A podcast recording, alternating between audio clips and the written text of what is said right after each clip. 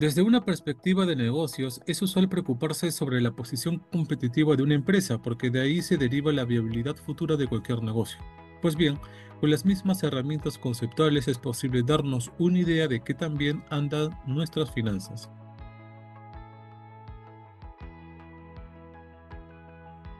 Pero para tener tu dinero en orden y verlo crecer es imprescindible conocer y diferenciar los tipos de finanzas que existen con el objetivo de entender cuál es la función de cada uno y cómo coinciden o inciden en tu economía.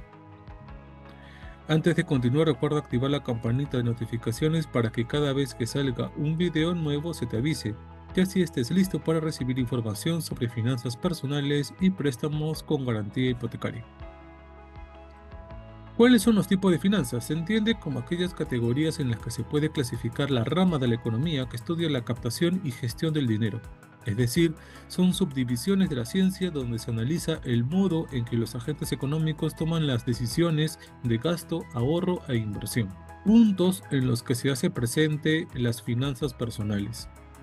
La elección de la carrera profesional en base a la rentabilidad esperada, la gestión de los ingresos, decidiendo cuánto puede destinarse al ahorro, decisiones de endeudamiento y la obtención de créditos hipotecarios o vehiculares, decisiones de inversión, por ejemplo, en fondos mutuos, índices bursátiles, acciones de empresas o la creación de un negocio. También tenemos las finanzas familiares, que hacen referencia a ingresos y egresos de una unidad familiar que actúa como si fuese una pequeña empresa en relación al manejo del dinero las corporativas son aquellas finanzas que tienen el objetivo de maximizar el valor para los accionistas a través de herramientas de planificación financiera a corto, mediano y largo plazo. Las finanzas públicas analizan la administración de ingresos y gastos del gobierno para lograr efectos como la asignación de recursos de forma eficiente, distribución de la riqueza, control de gastos públicos y estabilidad económica. Las finanzas internacionales se relacionan con operaciones bancarias y bursátiles de una escala mayor a diferencia de otros tipos de finanzas, es decir, afecta a países y se manejan según regulaciones internacionales. ¿Cuál es el propósito de las finanzas personales? Comprender las finanzas personales es fundamental para gestionar de manera correcta tu economía personal y familiar. Sirve básicamente para que si tú o tu familia tienen dificultades para llegar a fin de mes, puedas hacerlo con un margen aceptable de dinero en el bolsillo. Y si por ende la cantidad del dinero con la que llegas a fin de mes no es problema alguno, un correcto uso de tus finanzas personales puede llevarte a incrementar tus ahorros para comprarte de repente la ropa que tanto te gusta, irte de viaje o empezar a invertir en la bolsa de valores o en bienes raíces. ¿Cuál es su importancia? Para dejarlo más claro, conoce los objetivos de las finanzas personales más importantes. Establecer prioridades financieras, identificar oportunidades de inversión, crear hábitos de ahorro, organizar tus ingresos y egresos de forma eficiente, establecer plazos de ahorro de gastos y de pago, identificar gastos innecesarios y evitarlos, hacer frente a posibles contingencias gracias a tus ahorros, determinar tu capacidad de endeudamiento y aprovecharlo, definir metas financieras y objetivos de ahorro y lograr eventualmente la libertad financiera. ¿Cómo hacer un FODA para finanzas personales? El FODA es una herramienta fantástica para el análisis estratégico y no solamente consiste en rellenar cuatro cuadrantes, sino utilizarlo correctamente para saber cuáles son tus fortalezas, oportunidades, debilidades y amenazas. En las finanzas personales existen cuatro variables susceptibles que deberían ser revisadas bajo esta óptica. Por ejemplo, los ingresos. Al hablar de ingresos regularmente se piensa en la administración familiar en términos de gastos, pero un punto de partida obligado son las remuneraciones. Es decir, habría que preguntarse qué tan seguro es tu negocio o tu trabajo, ¿Qué tanta fortaleza o vulnerabilidad tiene el trabajo donde estás? ¿Es posible que asciendas?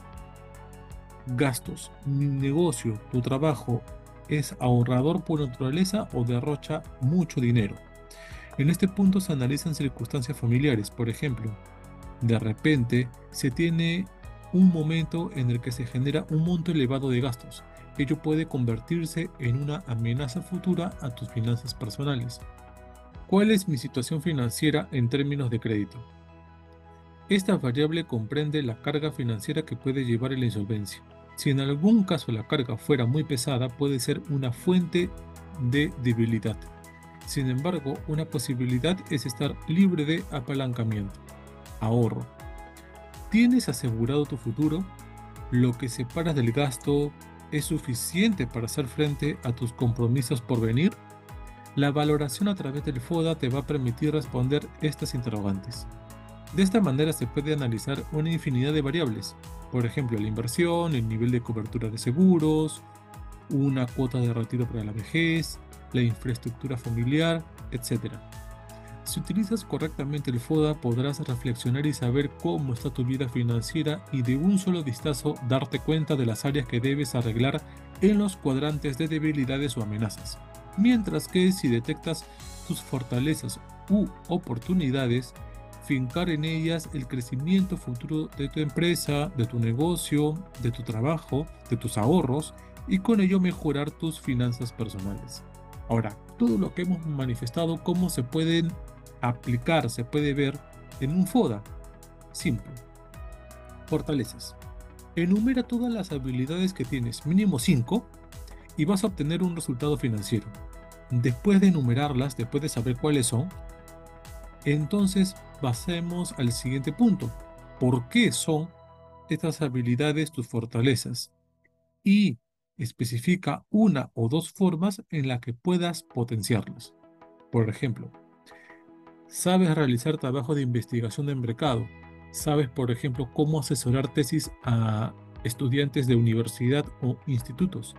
Entonces podrías comenzar a realizar trabajos independientes en ese rubro, como asesor, oportunidades. Piensa y enumera de 3 a 5 oportunidades relacionadas a finanzas personales que no estás aprovechando y haz una pequeña acción para ponerlo en marcha. Por ejemplo, tienes ahorrado 10 mil soles, pero los tienes solamente en una cuenta bancaria sin trabajar, solamente como ahorro.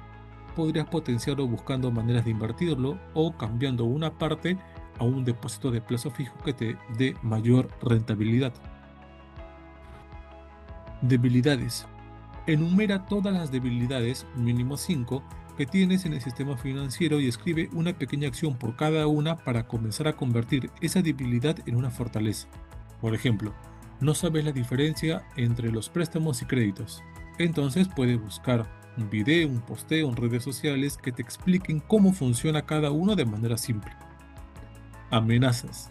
Enumera de 3 a 5 amenazas que tengas con respecto a tus finanzas personales y escribe una acción que te permita disminuirla, eliminarla o, por qué no, convertirla en una oportunidad. Por ejemplo, dentro de dos meses es posible que te aumenten la cuota de un préstamo personal que has pedido. Entonces, debe buscar la manera de poder salir de la situación sin poner en riesgo tus ahorros, tu dinero familiar de repente puedes pedir una reprogramación, una refinanciación, hasta puede buscar la manera y los bancos, las entidades financieras están en obligación de darte la posibilidad de poder reducir las tasas de interés. De esta manera estás identificando las fortalezas, oportunidades y debilidades y además las amenazas de tus finanzas personales. Entender en profundidad los tipos de finanzas y las demás clasificaciones, así como la aplicación del FODA, no es algo que puedas lograr de un día para otro, evidentemente, pero con tiempo y con mucha paciencia te vas a dar cuenta tú mismo que vas a empezar a aplicar los conceptos de finanzas en tu día a día y podrás ver grandes resultados.